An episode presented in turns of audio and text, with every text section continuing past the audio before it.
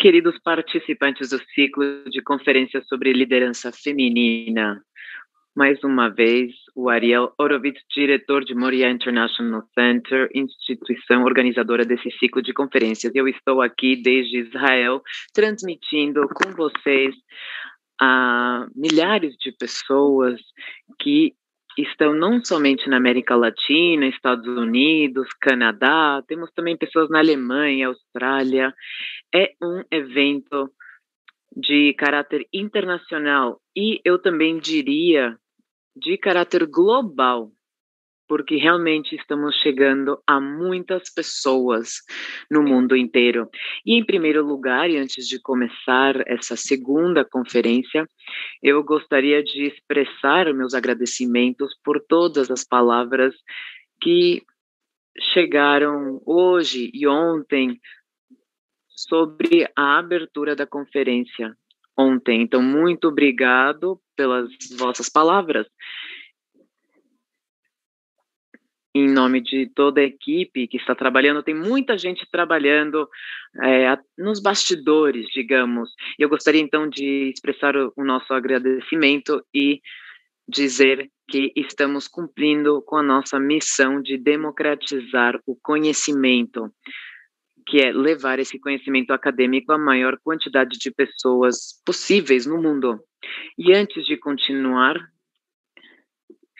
eu gostaria de dizer algo. Vejo que tem algumas pessoas que falam espanhol que estão no canal de português ou vice-versa. O que vocês têm que fazer, então, é simplesmente passar para o canal em espanhol. O link, os que estão no canal de português, o link está ou no chat, nos comentários na parte em cima ou na parte da descrição do vídeo. Dessa forma, vocês vão poder ouvir a conferência da professora Ethel Barilka no idioma que vocês escolherem, pode ser em espanhol ou em português. E estamos justamente agora com a nossa tradutora Lucia, que está fazendo esse trabalho de interpretação. Bom, Queria também falar que ontem participaram na aula ao vivo aproximadamente 25 mil pessoas ao vivo. E depois, muita gente que não conseguiu assistir ao vivo, chegamos a mais de 100 mil pessoas que participaram depois nessa primeira conferência. E eu estou vendo agora muita gente do mundo inteiro nessa sessão, muita gente do Brasil, Guatemala, República Dominicana, Argentina, Montevideo, Uruguai, Colômbia. Nossa, o chat não para, tem muitos nomes, muitas pessoas mandando um oi, muitos países diferentes, e já estamos chegando às 10 mil pessoas. Estamos ao vivo desde Israel com essa segunda conferência. Me perguntaram nas redes sociais sobre o vídeo das mulheres, né, que vocês veem no começo, quando estão esperando a conferência começar, onde aparecem mulheres da, do Israel e de Palestina que estão se manifestando pela paz, andando pela paz. É um videoclipe que reflete uma manifestação de mulheres israelenses e palestinas que aconteceu desde 2014 até 2016 e depois em outras oportunidades também, onde estavam justamente no deserto se manifestando. E eu só queria falar umas palavras de um dos nossos professores daqui, professora Henrique Zimmermann, que sempre diz que as mulheres no, no Meio Oriente são as agentes da transformação, da mudança. Se algum dia chega a paz, que é, é provável que seja liderada pelas mulheres. Isso nos enche de orgulho poder compartilhar com vocês essa experiência. Então, agora sim, eu gostaria de apresentar a segunda conferência do ciclo de conferências sobre liderança feminina na Bíblia. E agora eu gostaria de apresentar a Ethel Barilka. Ela é formada na Universidade Hebreia de Jerusalém em literatura hebreia e filosofia geral e tem mestrado em judaísmo contemporâneo da mesma universidade. Ela também se formou na Escola de Direito Ostoraston de Jerusalém. Ela tem muita experiência na educação não formal e formal e atualmente trabalha como consultora da Escola Judia de Praga e de Roma e é parte do projeto Educating for Impact, que é um projeto internacional. Após ter sido coordenadora de estudos judaicos na Escola Judaica de Madrid durante quatro anos, foi criadora das Mulheres no Judaísmo, que é uma organização que está envolvida e fez uma inclusão no mundo judeu a partir de uma missão de judaísmo normativo. E agora eu tenho a grande honra. Temos a Etel, que está no deserto de Judeia, perto de Jerusalém. Se vocês estiverem com nostalgia e com saudade de Jerusalém, como você está, Ethel? Você está mutada. É emoção. É um prazer poder estar com vocês e compartilhar essa noite tão especial com você e com todos os que estão nos acompanhando. Bom, Ethel, agora tem muita expectativa. Eu posso dizer que para mim é um orgulho a gente se conhece há 30 anos e é uma honra poder continuar colaborando. Não, nem vamos contar, né, os anos. Obrigado por levar conhecimento acadêmico à maior quantidade de pessoas possíveis. E o assunto de hoje desperta muita expectativa, que é a figura de Raab. Bom, somos todos ouvidos, estamos prestando atenção ao que você tenha para falar sobre esse assunto. Bom, boa noite a todos, ou boa tarde. É um prazer poder estar aqui, compartilhar esse tempo com vocês. E Hoje vamos falar sobre um assunto um pouco complexo. Vamos tentar começar por partes. Eu imagino que vocês têm a oportunidade de fazer perguntas também. Qualquer coisa, façam a pergunta no chat e vamos tentar responder. Como vocês devem imaginar, não vamos responder todas as perguntas numa conversa de uma hora e pouco, mas vamos tentar. Nós chamamos a palestra de hoje Raab, uma figura na sombra. Quando nós aproximamos o estudo das mulheres na Bíblia, que vocês começaram já ontem, aparecem normalmente algumas figuras chaves típicas, as matriarcas Sará, Rebeca, Raquel e outras. Mas também existem uma série de figuras, de personagens que chamamos de mulheres ausentes ou mulheres silenciadas. Quando pensamos nas mulheres ausentes, pensamos, por exemplo, em alguém como a mãe de Abraão, que não é mencionada na Bíblia, ou a mãe do rei Davi, que também não aparece na Bíblia. E existem outras mulheres que, se bem estão, aparecem, não são chamadas como a mulher de Lot. Por, o único que sabemos dela é que era a esposa de Lot, ou a esposa de Manoah. Existe uma série de mulheres que nós não sabemos muito sobre elas. E o interessante, então, é que Raab ao contrário dessas mulheres, é uma mulher que sim aparece no texto bíblico, é uma mulher que tem um papel protagonista importante e que, apesar disso, ao longo da história, ficou na sombra. Por isso, chamamos essa palestra Rabi, uma figura na sombra, e eu devo agradecer a uma mulher que há uns meses, que deve estar ouvindo nós, que há uns meses ela me perguntou por que não se fala da Rabi. E eu fiquei pensando sobre essa pergunta. E é verdade, é uma personagem que no âmbito judaico a gente não fala muito sobre ela. É um assunto que talvez incomoda os educadores ter que falar de uma prostituta, né? Mas é um assunto que ficou um pouco censurado, digamos, por exemplo, não existe ninguém que chame a sua filha Raabe e muitos vão chamar a filha de Sarah, Raquel, Rebeca.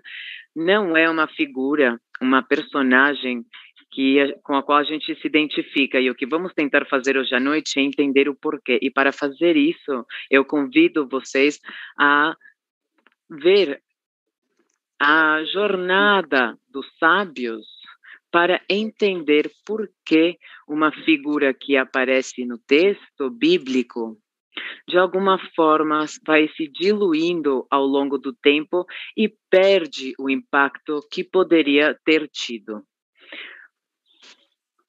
Bom, primeiro começamos com o fato de que, obviamente, falar de uma personagem que tem a ocupação, profissão que a Rabi tem, não é uma coisa simples, por uma questão de pudor até e também por uma questão de que a prostituição dentro do âmbito bíblico está mal vista no sentido de que os israelenses quando estão no deserto, se vocês lembrarem do episódio que aparece no livro de Benidbal de Números, os israelenses são seduzidos de alguma forma pelos filhos filhas de Moab, se vocês lembrarem do episódio com o profeta Bilam e Balak, etc. Então, tudo que tem a ver com o âmbito de prostituição, a, além do, da prostituição, isso, isso tem a ver com colocar em perigo a própria existência do povo. Essa seria uma primeira observação que podemos deixar a um lado por enquanto e depois vamos retomar. Mas vejam só que interessante. A primeira coisa que nos dizem sobre Raabe, e eu vou tentar compartilhar minha tela para vocês verem, Aí vamos ver os versículos juntos.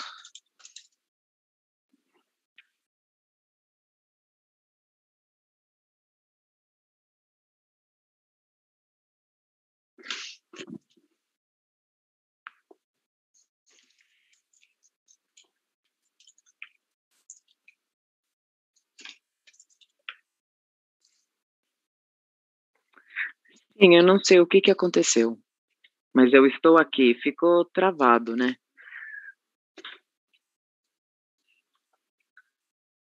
Ficou tudo travado até a transmissão. Vamos ver.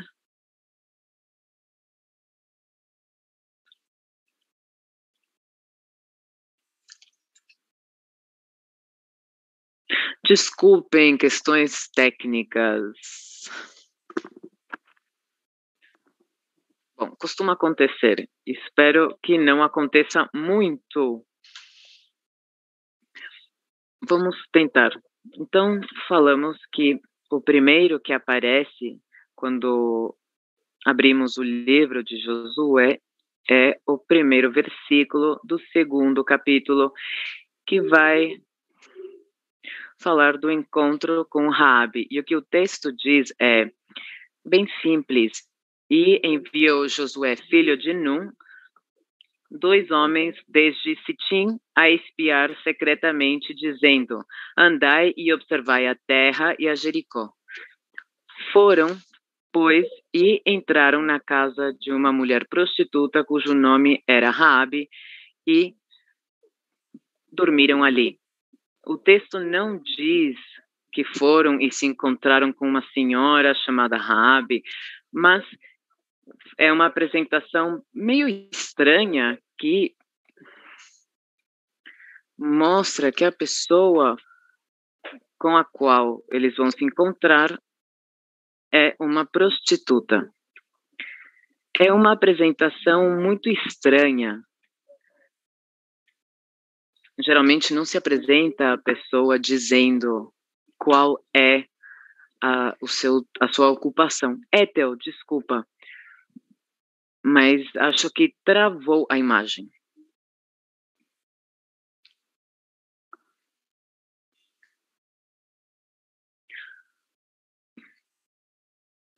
Já não estamos vendo o PowerPoint, mas não tivemos. Eu não me vejo também.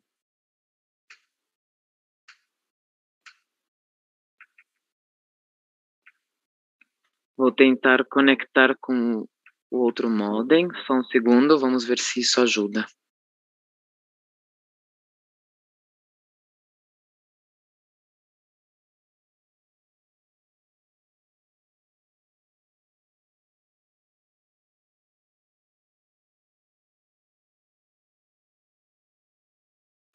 Vamos esperar um minutinho para resolver esse problema técnico, por favor.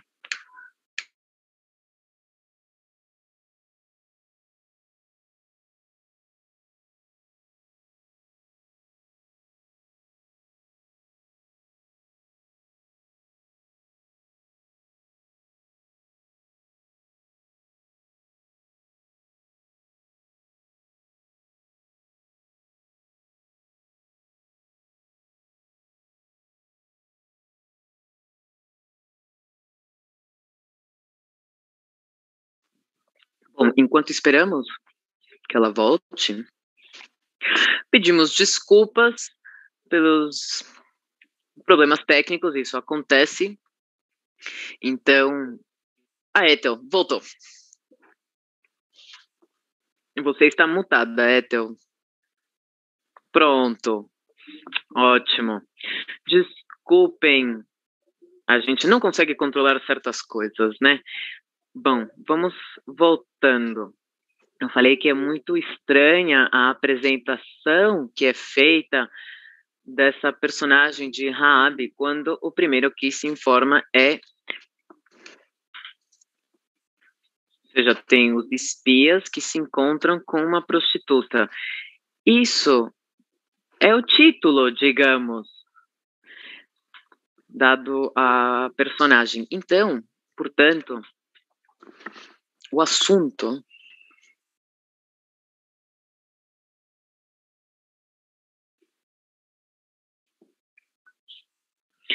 apresenta uma dificuldade com relação à interpretação.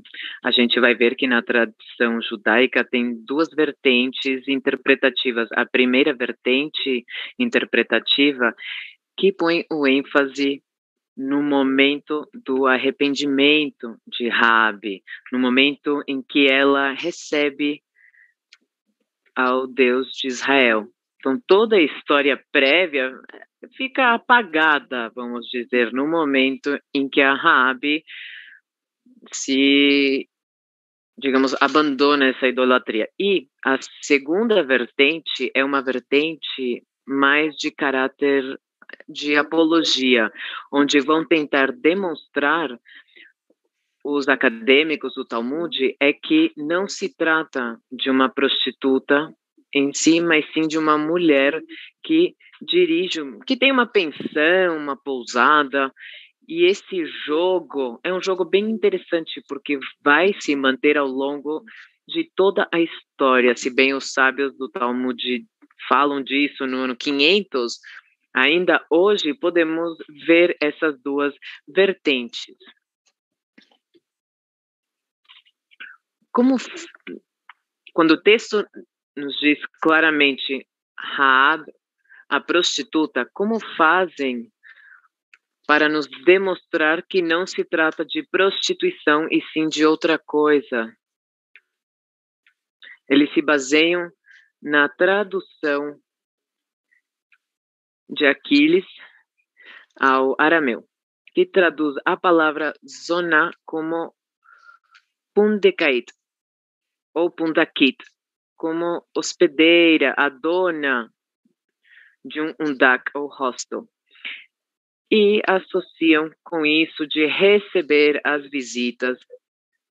E a palavra zona é relacionada com a palavra hebreia lazum, que significa alimentar, ou seja, que façam um trabalho de interpretação para sair dessa dificuldade do assunto da prostituição. Mas, se fosse assim, se fosse que a Rabi é somente uma dona de pousada ou uma mulher que se dedica a hospedar as pessoas, não fica claro, então, por que esse silêncio ao longo da história sobre essa personagem. Existe uma, um paradoxo, digamos, é uma pessoa que tem um hotel, porque gerencia um hotel, porque precisamos colocar ela na sombra ou deixar ela a um lado na história. Então parece que a questão não é tão simples. Então vamos ver aqui algumas tentativas interessantes. O que a exégese faz é tentar preencher essas lacunas, esses silêncios que o texto não nos fala, porque o único que o texto vai nos dizer é que quando o povo de Israel conquista Jericó, Raabe vai ser salva ou a sua vida vai ser cuidada e não sabemos nada mais sobre o que acontece com a Raabe posteriormente. Vamos ver se agora eu consigo mostrar para vocês a apresentação para lermos juntos os versículos. Ok. Vejam aqui esse versículo no capítulo 6 de Josué, quando Jericó é conquistada. Mas Josué conservou com vida Raabe, a prostituta, e a casa de seu pai e tudo quanto ali havia. E ela habitou, ela, Raabe, no meio de Israel até o dia de hoje, porquanto escondera os mensageiros de, que Josué enviara a espiar Jericó. Então, se a gente se basasse só nesse texto, aqui Raabe sai desse cenário da história. Uma vez que ela é salva, não sabemos mais nada sobre ela. Mas os sábios do Talmud se perguntam o que aconteceu depois com a Rabi, porque não parece lógico que uma figura tão importante que ajuda aos, ao povo a entrar na Terra Prometida, a realizar a promessa de, do, de Deus, não pode ser que uma personagem assim saia desse contexto da história. Então, os sábios vão dizer no Tratado de Megillah 14b no Talmud que Raabe se converteu e se casou com Josué e, portanto, depois vamos ver isso, Hulda era descendente de, de Josué. Mas o interessante aqui é o que está em vermelho, que os sábios do Talmud acham a necessidade de dar uma explicação não só ao fato de que ela sobrevive, mas de que ela agora ocupa um lugar importante dentro da liderança do povo de Israel. Ou seja, o maior dos líderes, que é o Josué, naquele momento, se casa com a Raabe. Vejam que não só estamos falando da questão de se é uma mulher que se dedicava à prostituição ou não, senão que estamos falando de uma mulher que pertence a um povo estrangeiro, a um povo que inclusive é um povo inimigo, que segundo Deuteronômio é um dos povos que deveriam ter sido exterminados. E aqui eu faço um parêntese para fazer um paralelismo que eu acho importante entre Moisés, que se casa com uma estrangeira, e Josué, que se casa também com uma estrangeira. Rabi.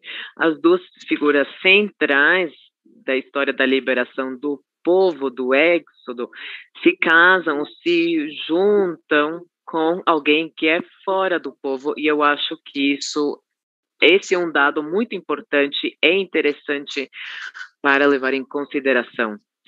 Outro ponto interessante é que os sábios têm que procurar a forma de entender como Raabe faz esse processo de arrependimento. Ou seja, não é que de um dia para o outro, de repente, a Rabi fala: Bom, agora eu acredito no Deus de Israel.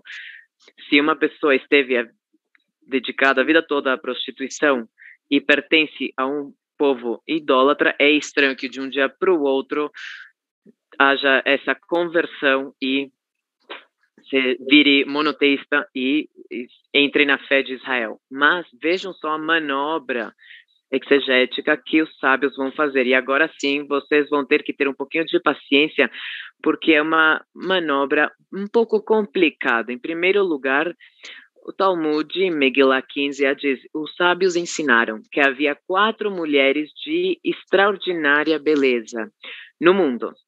Não só no povo, no mundo, que eram Sarah, Abigail, Rab e Esther todas mulheres que nós conhecemos, todas mulheres muito ativas, né, já que estamos falando de liderança, e muito ousadas. Mas vejam só a necessidade dos sábios de marcar a beleza. Poderiam ter falado ou escrito: ah, havia quatro mulheres justas, havia quatro mulheres crentes. Não. O que os sábios decidem ressaltar é a beleza. E quando nós pensamos na Sará, não pensamos na beleza, apesar de que existem tradições exegéticas que sim ressaltam a beleza. Mas vejam só como continua o texto. Raabe despertava pensamentos impuros por causa do seu nome, ou seja, a simples menção do seu nome inspiraria luxúria. Como muitas vezes aconteceu na história e continua acontecendo, infelizmente,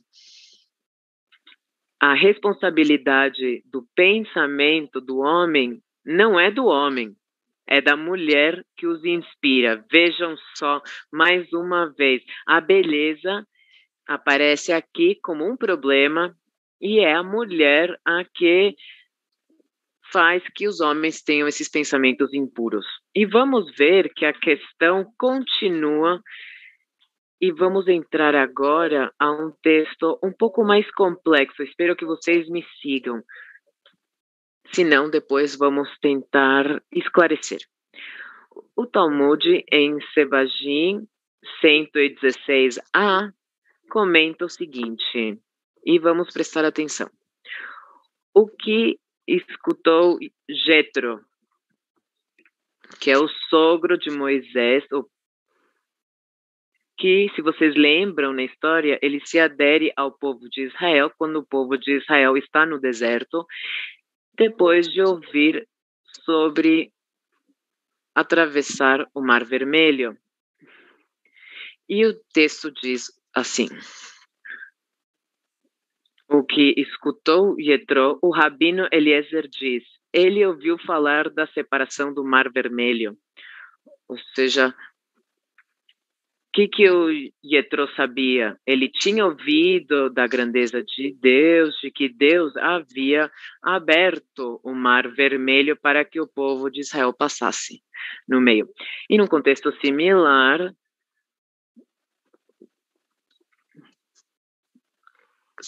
como se diz num contexto semelhante em relação à separação do Jordão nos dias de Josué. E diz o texto: quando todos os reis, reis dos amorreus que estavam além do Jordão ao ocidente e todos os reis dos cananeus que estavam junto ao mar ouviram como o Senhor havia secado as águas do Jordão e, inclusive, Rabi, a prostituta, disse aos mensageiros de Josué: Por que temos ouvido que o Senhor secou as águas do Mar Vermelho diante de vós? Então, o a milagre de, de atravessar o mar, Jetro e Rabi trazem esse argumento da milagre de atravessar o mar. Mas Jetro ocupa um lugar preponderante no texto bíblico, inclusive tem uma alta hierarquia como o sogro de Moisés e, a, e o Torá dedica leituras semanais, enquanto que a Raabe falamos de todo o contrário. Agora, os dois estão se baseando no mesmo fato, milagre de atravessar o mar. Vamos ver então agora como fica complicado agora. E pergunta: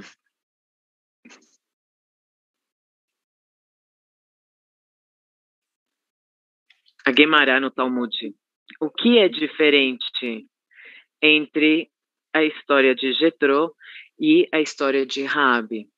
O que é diferente, ou seja, com respeito à divisão do Rio Jordão, onde o versículo diz: já não em ninguém mais há ânimo algum, que é diferente aqui na declaração de Raabe, onde o versículo diz: não em ninguém mais há ânimo algum, em nenhum homem. É um texto um pouco complicado, então vou tentar explicar. O que os sábios do Talmud estão fazendo é pegar duas passagens, a passagem onde se fala do, de atravessar o mar e a passagem onde se fala sobre atravessar o mar, mas um é falado, contado no passado e o outro contado no presente pela Rabi, no nosso texto, em Josué. E quando a Rabi diz Lokama, ou seja, não em ninguém mais há ânimo. Ela usa o verbo lacum. Não sei se vocês estão vendo aqui. Talvez valha a pena que vocês, porque eu marque aqui para vocês. Deixa eu ver se eu consigo. Vocês estão vendo aqui, onde está a flecha do meu computador. Só um segundinho.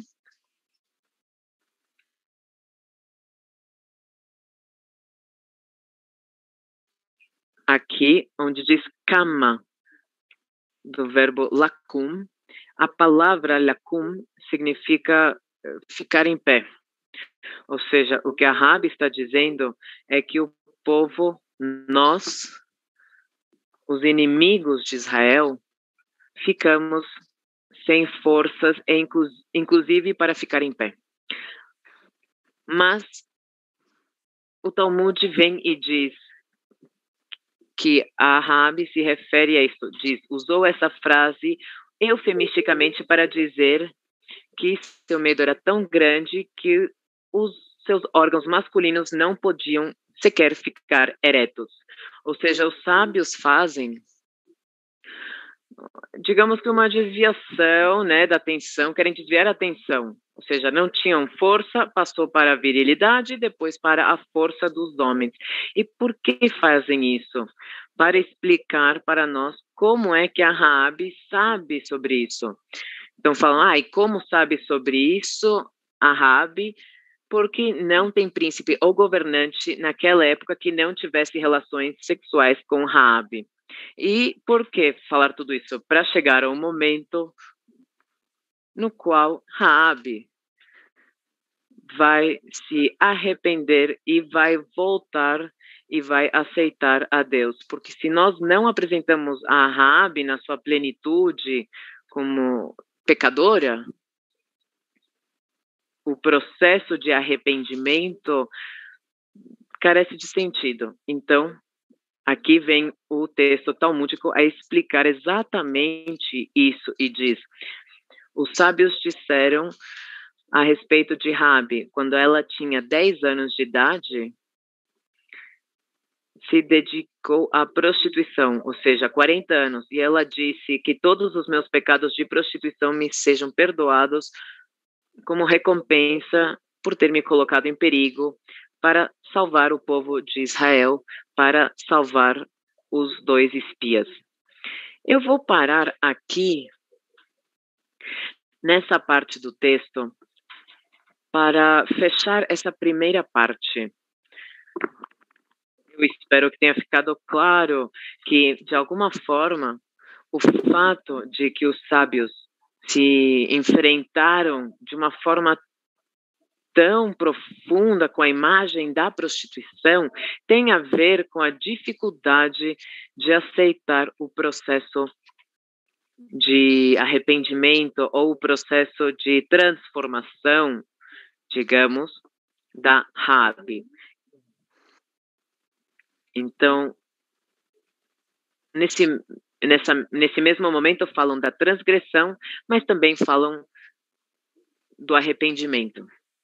E a partir daquele momento, os textos vão enfatizar esse momento do compromisso da Raabe com o povo de Israel, com o Deus de Israel. E aí, então, o Miraj vai para o outro sentido de elogiar a figura de Rabi, de enaltecer a figura dela. O que chegou como um problema vai chegar ao ponto mais alto quando os sábios do Talmud estabelecem que da união entre Rabi e Josué vão nascer oito filhas mulheres que vão se juntar a oito homens e dos quais vão surgir profetas e sacerdotes.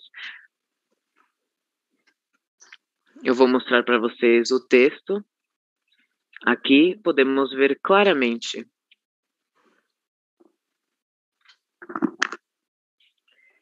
O texto diz assim: oito profetas que também eram sacerdotes descenderam de Rabi, a prostituta, e são Neria, Baruch, Seria, Jeremias, Riquia, o primo de Jeremias, Hanamel, e o pai de Hanamel, Shalom. O rabino Yehudá disse que Rudá, a profetisa, era descendente de Raabe, a prostituta. Mas vejam outra vez como, apesar de que estão falando de uma atitude positiva e estão enaltecendo a memória da Raabe, o texto continuamente a chama de Raabe, a prostituta. E aí talvez está a questão. Vamos tentar sair um pouco do texto e ver o que quer dizer tudo isso. Por um lado, vamos tentar resumir. Por um lado, diz essa figura é problemática. Vamos ver como podemos sair dessa armadilha que essa personagem nos dá não é só problemática pela profissão, mas porque pertence a um povo que deveria ter sido exterminado. Lembrem da história de da Ruth, é um povo também com o qual o povo de Israel tem proibido se unir. Ruth é moabita e aqui existe um certo paralelismo quando falamos em algumas figuras, personagens prostéritas que se integram ao povo de Israel.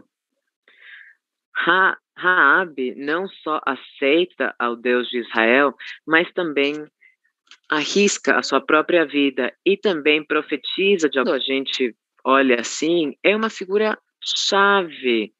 Os rabinos e os sábios do Talmud vão ter que procurar a forma de tirar ela, a imagem negativa dela.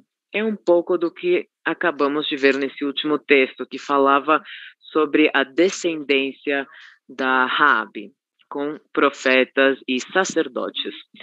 E não só isso, a Rabi também vai ser utilizada em alguns dos textos como modelo de virtude, ou seja, aquelas características que a Rabi tem são as que o povo de Israel depois não vai ter. E eu vou ler aqui um texto que diz assim: Está escrito, agora que mostrou lealdade, jurem, isso a gente vê no texto de Josué, enquanto que Jeremias, em Jeremias lemos jurarão falsamente. Então, Raabe é a que jura bem e o povo de Israel é o que jura falsamente. E volto em Josué. Perdoará ao pai e à mãe, perdoará. E em Ezequiel lemos os pais e as mães foram desprezadas. Existe um jogo, um diálogo exegético entre o texto de Josué, entre as palavras que Rabi pronuncia e as reclamações que vão fazer os profetas depois ao povo de Israel. Ou seja, aqui nesses textos, Rabi vai tentar ser reivindicada pela como um exemplo positivo para nos ensinar que o arrependimento e a transformação do caráter são mais importantes do que o passado. Essa é uma mensagem fundamental no pensamento judaico. Ou seja, não existe algo como o destino ou a determinação no sentido de que não se pode mudar a vida. Não, ao contrário, os seres humanos fomos criados com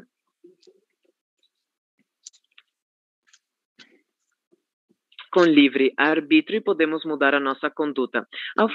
E essa volta exegética é para reforçar essa imagem da Rabi de forma positiva. A Rabi vai fazer essa transformação. Vejam que quando os espias chegam, a cena é muito rápida. Rabi rapidamente está disposta a ajudá-los.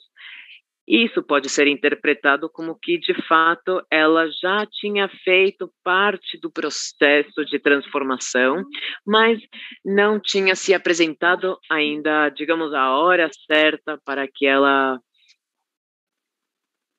pudesse passar ao ato.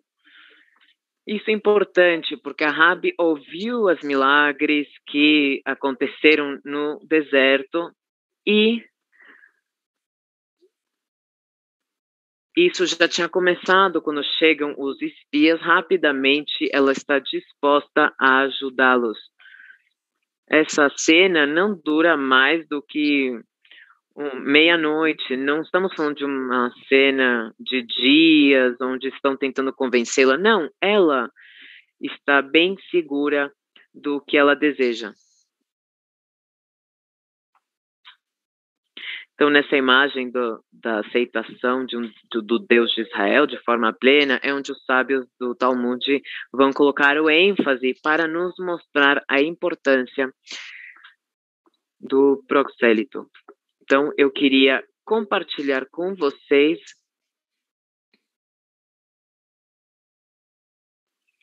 outro texto, com a permissão de vocês, já vimos esse texto, mas vamos tentar ver mais um. Vejam como nesse texto do Talmud, aqui também se trata de deixar bem na fita, digamos, a Rabi. Quando Jeremias, o profeta, foi jogado no poço, Ebed Melech, o etíope, foi enviado para buscá-lo. Isso está relatado em Jeremias 38, versículo 11 e 13. Na expansão midrashica, ou seja, encontramos o seguinte: Jeremias diz: Se eu tivesse uma escada, Deus lhe pergunta: Quer uma escada? Sua avó Rab usou uma corda, como está escrito. Ela nos fez descer por uma corda pela janela e também será salvo por uma corda. E tiraram Jeremias com as cordas. Então, o Jeremias, por um lado, é apresentado como descendente de Raabe, como já vimos antes, e, por outro lado, estamos vendo essa questão da corda, que é o que salvou os espias e também vai salvar ao Jeremias. Então, a Rabi se converte aqui nessa imagem de salvar o outro. E é diferente da primeira imagem que temos dela, que nos dão dela quando falávamos do texto bíblico.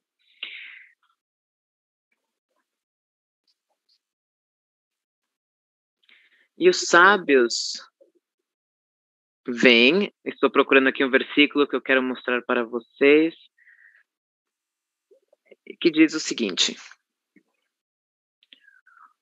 Um dos Midrashim fala que nove mulheres justas havia no povo de Israel. Isso aparece no Midrash de Yalkut Shimoni. Não são nove mulheres justas, mas são nove mulheres justas prosélicas, ou seja, mulheres que não eram parte do povo de Israel e que se integraram ao povo de Israel. E elas são Agar, Osnat, Sipora, Shifra e Pua, a filha do faraó, Rab, Ruth e Yael. Essas nove personagens femininas não são só prosélitas e justas, mas também são ambas coisas.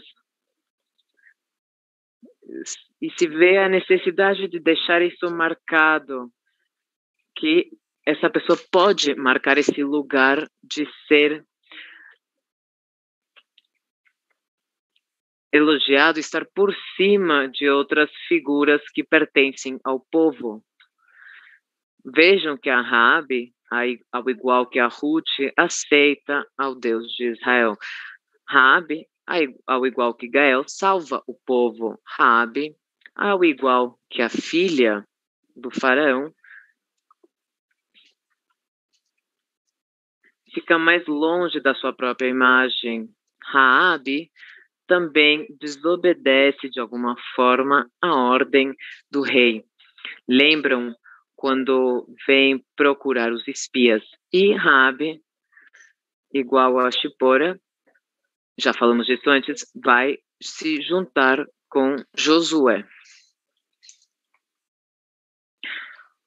Para concluir, vamos assomar outro olhar a essa análise. Até agora falávamos de dois olhares. Um olhar que tenta salvar a figura da Raab através dessa volta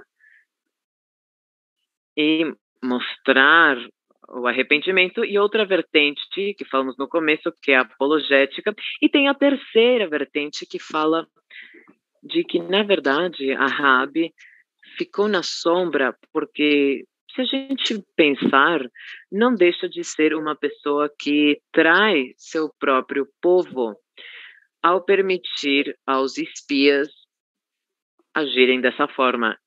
Isso é uma questão importante, vale a pena pensar, né? Nós geralmente não gostamos de falar sobre isso, mas se pensarmos, a Raabe é mulher, é prostituta, e traidora, ou seja, tem todos os elementos para ser uma personagem que fica isolado, um pouco como a sua própria casa. Mas, de novo, do outro lado, temos todos os aspectos positivos dessa figura. Então, por exemplo, essa tensão é o que eu convido vocês a revisarem através das perguntas e do nosso diálogo. A Rabi deixa de ser essa, digamos, heroína, né, que tentaram criar. Não era muito fácil de crer isso. E nos faz pensar sobre a humanidade da Rabi, que não deixa de ser uma mulher numa posição importante, porque como a gente viu no Talmud, todos os reis e os senhores importantes a conhecem, ela não deixa de ser uma figura marginal e fraca na sociedade, que tem que se confrontar com o invasor, conquistador, e faz isso através dos recursos que tem em seu poder. Então, eu tento responder a primeira pergunta que eu fiz, que é por que a Raab, ao longo da tradição judaica, ficou escondida, ficou na sombra, além da dificuldade dos mestres para ensinar o, o texto ou os professores para ensinar o texto, e sim, eles têm dificuldade com esse texto, a gente vê que tem muitos elementos que são problemáticos ou que pelo menos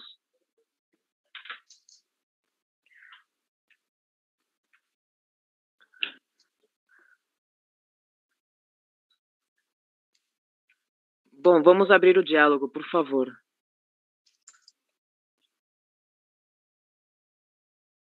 Temos algumas perguntas do público. Se podemos falar do casamento do Josué, muitos dizem: ah, não está na Bíblia que se casou com Rabi. E perguntam como é a questão da menção de Rabi no Evangelho de Mateus, que supostamente aí criou-se uma confusão. Se você puder esclarecer a questão das tradições do Talmud, porque tem muita gente que desconhece essa questão do Talmud e procuram na Bíblia, ah, mas na Bíblia não está. Eu vou explicar isso, mas o Ariel, você deveria ter me falado antes, para eu explicar antes. É verdade. Isso não aparece no texto bíblico.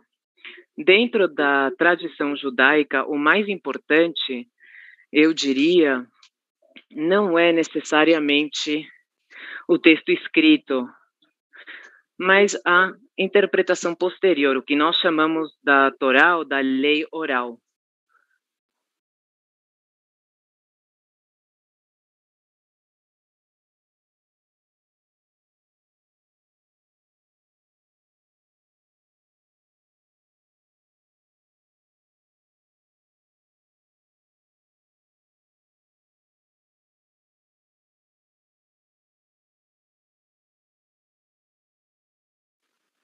E vão explicar, é, principalmente com respeito ao versículo que nós faz, já analisamos, é, ele diz que é, salvou a vida. É, não diz exatamente isso em hebraico, mas Barriei, é, o farei, eu, eu, dei, eu dei a vida, na verdade.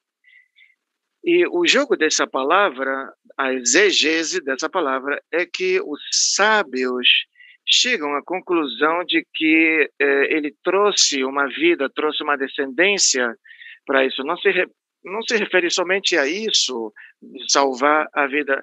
Vayechi significa ele fez ela viver. Ou seja, é, se a fez viver, é porque trouxe descendência para ela. E, evidentemente, casou-se com ela. Então, não podemos é, conceber que é, não o fizesse. Essa seria a exegese da interpretação. É, é, a partir daí nós chegamos a entender qual seria a descendência de Josué com Rahá e os outros profetas, os outros profetas, os outros profetas que nós já analisamos antes. Com respeito à questão dos evangelhos, eu não vou me meter nessa seara porque eu não conheço bem, mas do ponto de vista da exegese, tem algumas pessoas que pensam que é a mesma Rahav. Então, aqui tem uma história de gerações que não eh, se encaixa muito bem no caso que fosse a mesma Rahav. Portanto, é, precisamos fazer as medições nesse caso. Do ponto de vista o pensamento exegético, nós precisamos pensar nisso e refletir a respeito de, é, o, o, tal de, de Rahav, se ele casou com um ou com outro, isso não importa muito, isso cumpre uma função, na verdade.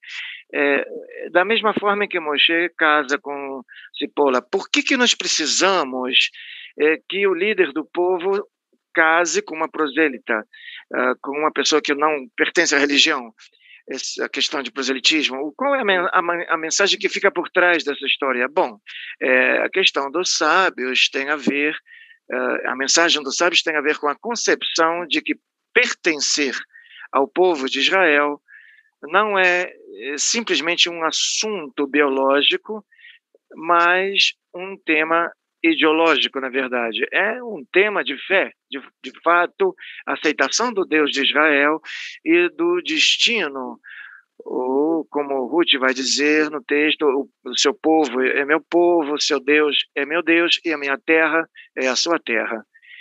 Eu não sei se já me expliquei melhor agora, Ariel. Perfeito.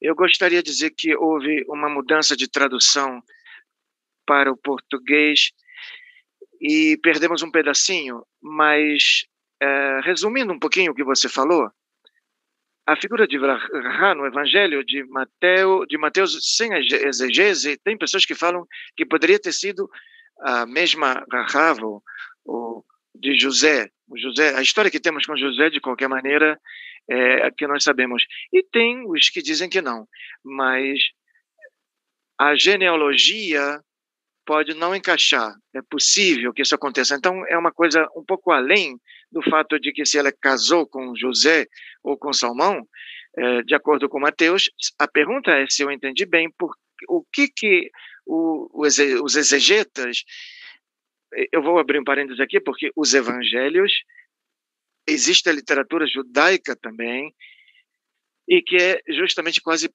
paralela à literatura rabínica. Então, por que é utilizada essa figura? Então, é apenas fiz aqui um pequeno resumo do que você fez. Eu acho que eu entendi bem, né? Perfeito. O exame depois. Mas ela não, não está, não está sendo dito aqui que José casou com, com Garra. São simplesmente tradições posteriores que ficam falando sobre isso, mencionam esse fato, é, tradições rabínicas que tentam explicar a figura de Garra a partir da descendência de Josué. Eu só queria esclarecer esse ponto especificamente para o nosso povo, eh, justamente lusófono, porque houve uma troca de, eh, de tradutores e talvez a gente tenha perdido esse pedacinho, por isso eu queria fazer só fazer essa, esse esclarecimento.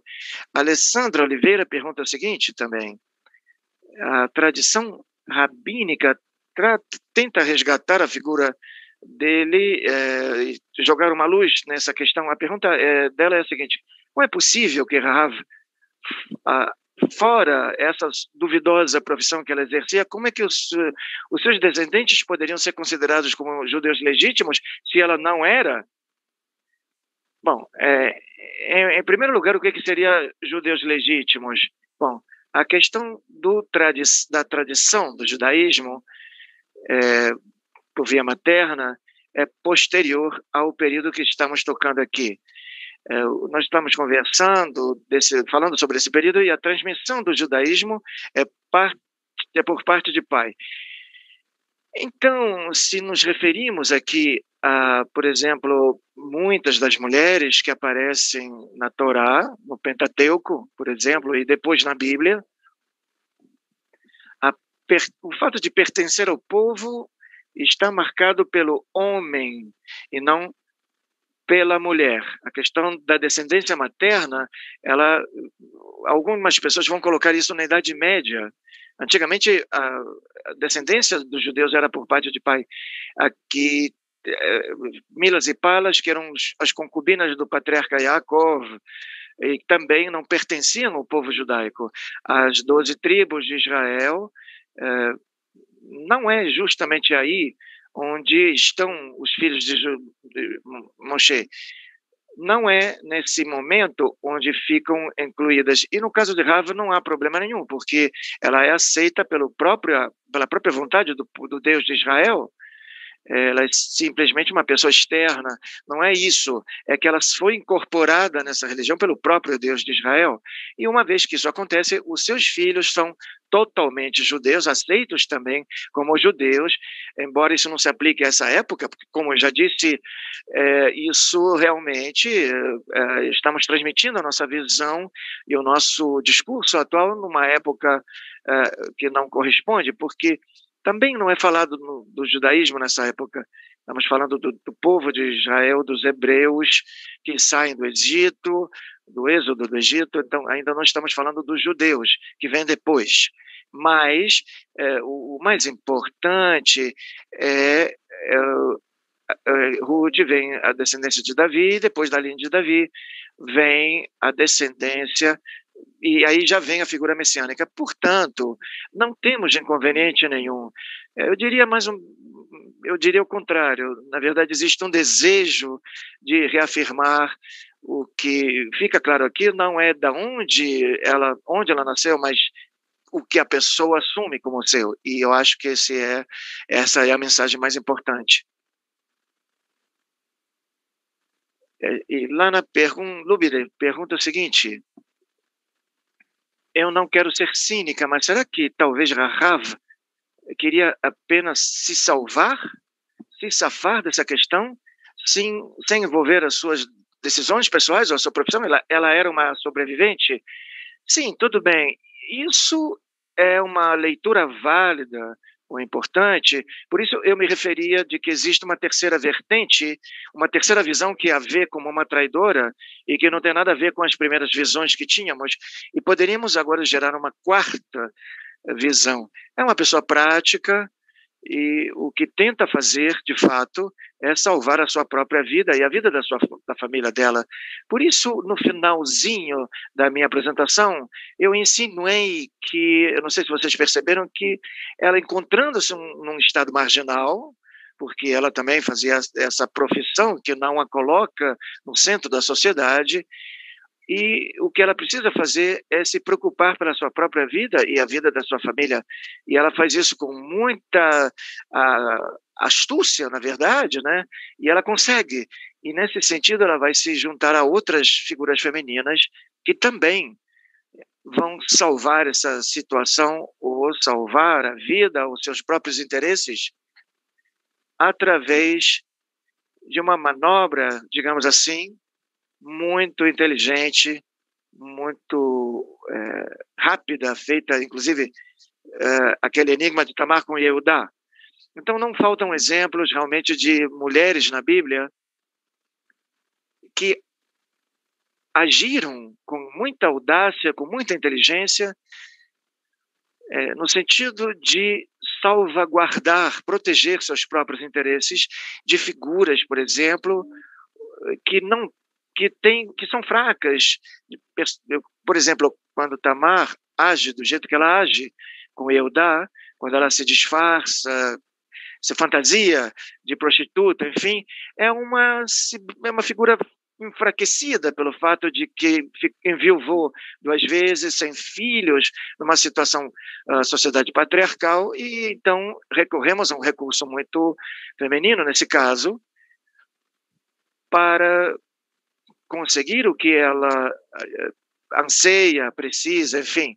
Ou seja, ela torna essa fraqueza numa coisa forte de uma forma parecida. Raf vai fazer isso da mesma forma como Ruth também vai fazer. Cada um adaptados às suas realidades. São modalidades ou coisas, eh, um comum denominador para essas figuras bíblicas, por exemplo. Muitas pessoas perguntam se você poderia voltar a explicar o, o, a questão de, da prostituição? A, aquela aquela questão de ser dona da pousada, enfim, da hospedagem, muitas pessoas ficaram meio confusas por causa dessa questão do hebraico. A palavra zoná em hebraico significa prostituta em hebraico. E em hebraico, em hebraico bíblico também, zoná significa prostituta. E na tradução que é feita ao aramaico, que é, foi a primeira tradução feita para o a primeira tradução feita da Bíblia, ela aparece como Bordecai em aramaico é é aquela pessoa que aquela que fica num, comandando uma hospedaria, né, um pequeno hotel rural, né, no nosso, no nosso linguajar moderno. E Rashi, que é o exegeta mais reconhecido é, que, que nós temos aqui no ano mil, mais ou menos, e que a sua influência nos, nos, chega nos dias de hoje também com muita força, ele vai nessa linha explicativa e ela vai é, dizer que a profissão de Rahaf não tem nada a ver com prostituição e mais com aquela questão de é, que tinha sido traduzido em aramaico. lembrem vocês que naquele período que nos referimos aqui, a língua vernácula falada naquele momento não era o hebraico, era o aramaico. Então, a Bíblia foi traduzida para o aramaico, porque os próprios judeus é, precisavam lê-la e ali aparece como dona da hospedaria. Então, por outra, de outra forma, a palavra zoná em hebraico, a raiz zainun, as letras Zain e Nun, da raiz lazum, que significa alimentar em hebraico. E essa mesma explicação é, significa que aquela pessoa, a dona da hospedagem, da hospedaria, é a mesma pessoa que serve as refeições para as pessoas uh, que visitam essa hospedaria. Portanto, eu acho que essa seria a visão mais ingênua, inclusive é uma das coisas que a gente aprende na escola, mas é uma das vertentes da explicação do maior dos exegetas da Bíblia, que é Rashi. E eu não sei se com isso você eu consigo esclarecer essa questão para as pessoas que aquela pessoa que perguntou e a outra visão é aquela que é tomada a palavra é, realmente ao pé da letra como aparece na Bíblia, porque tem algumas pessoas que falam que é uma hospedagem. Não faz muito sentido dizer isso porque a palavra zonar vai aparecer em outros contextos posteriormente. E uma das formas que nós temos de compreender uma palavra é quando podemos compará-la, eh, o seu aparecimento em um determinado texto ou contexto bíblico. Ok? Portanto, eh, essa é a explicação. E nesse contexto, Margarita pergunta o seguinte: ela quer saber qual é a primeira vez que aparece o conceito de prostituta na Bíblia, ou, ou a palavra zoná, ou a raiz dessa palavra em hebraico. A, a palavra já aparece, bom, eu não me lembro agora de cabeça, mas já aparece no Pentateuco, quando se fala da proibição da prostituição, porque o Pentateuco marca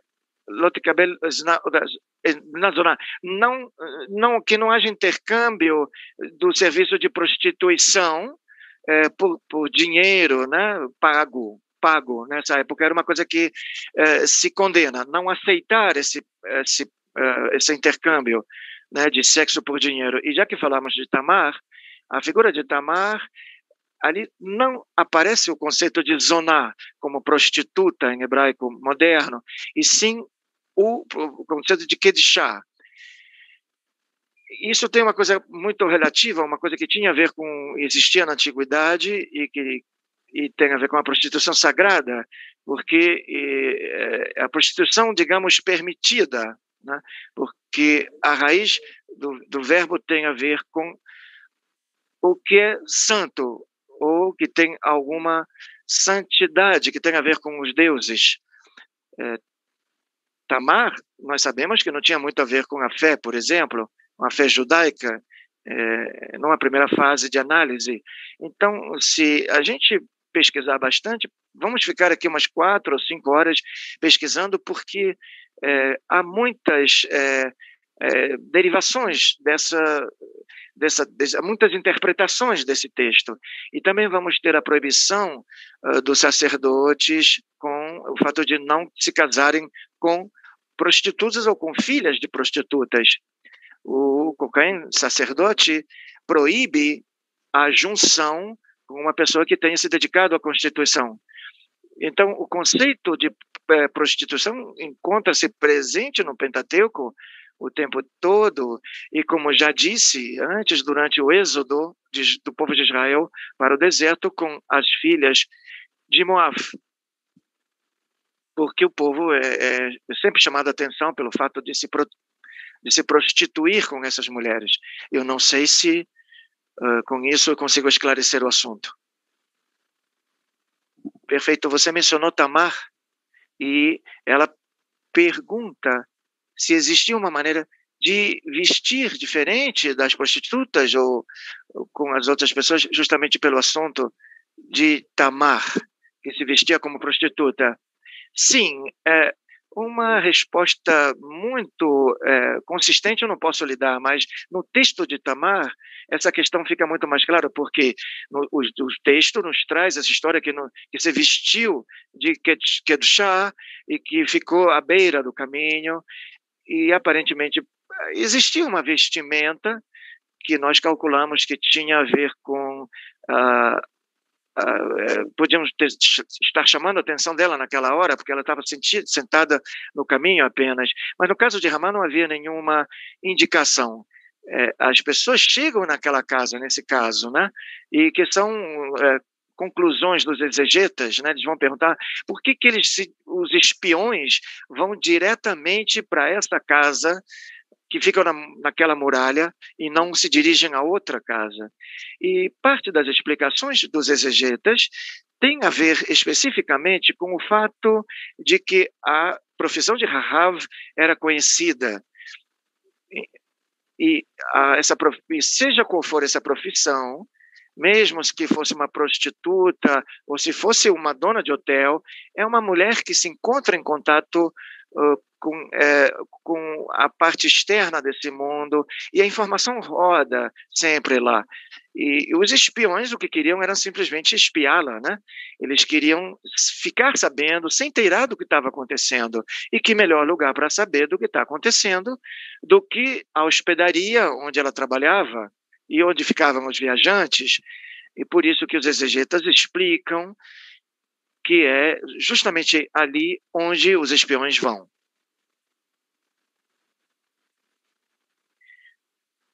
Temos várias perguntas. A Natália também pergunta, quer saber sobre o que podemos aprender justamente de Rahav e do conceito de liderança e em todas essas interpretações que fizemos nas leituras, etc. e tal.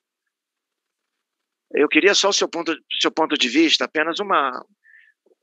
É, bom, a questão do líder, da, da liderança eu poderia falar duas horas sobre isso, mas o, a questão do, da liderança das mulheres na Bíblia é importante que nós é, vejamos isso com uma perspectiva que não é a perspectiva da liderança do século 21. Quando nós pensamos num líder, por exemplo, nós pensamos em pessoas que levam a outras pessoas por um caminho, pessoas que são seguidas por outras, mas as figuras femininas que podemos chamar de líderes, principalmente no Pentateuco, mas também na Bíblia de maneira geral, elas não são figuras que é, levam massas à frente, que lideram massas.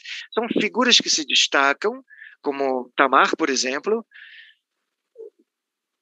pelo seu atrevimento, pela sua ousadia, pela sua coragem, por ter uma voz forte, num lugar onde a voz da mulher, como já vimos no começo dessa fala, é, geralmente está é, apagada, silenciada. É, são líderes no sentido mais político, mais moderno. Teremos muito poucas. É, Devoir, por exemplo, é a que mais é, pode ser destacada nesse sentido.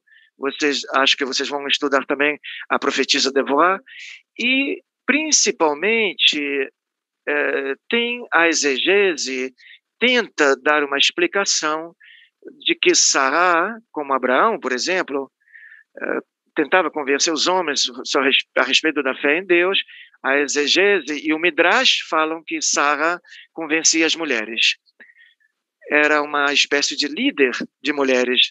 Uh, a mesma coisa com Miriam uh, e as mulheres que dançam, essa, aquela história bíblica é, é, é, dancem e louvar a Deus, isso tem a ver com liderança, com liderança? Algumas pessoas podem dizer que sim, outras podem dizer que não.